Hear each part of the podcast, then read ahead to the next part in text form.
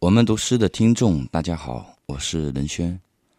今天给大家带来的是我自己写的《拱辰桥颂》。《拱辰桥颂》，作者任轩。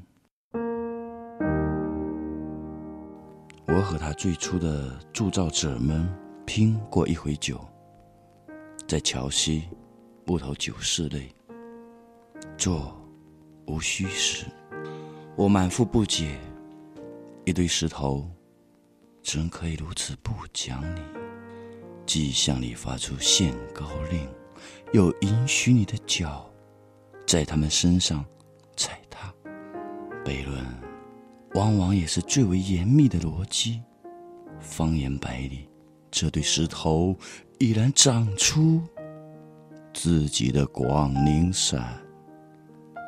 与我较劲的，他也叫任轩。但不写诗，但我不得不承认，他握大铁锤的姿势，就是一门高深莫测的艺术。我还在以拼酒的速度思考他的话，边上戏台转眼就成了电影院，街道中人力车上的中国人。你已变成外国人，又从外国人变成了中国人。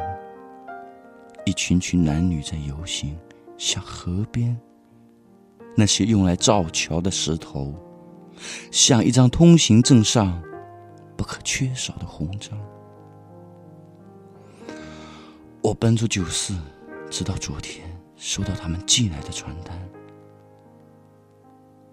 上面写着：“天下有多少驼背的身体，他们用弯曲支持了自己的祖国。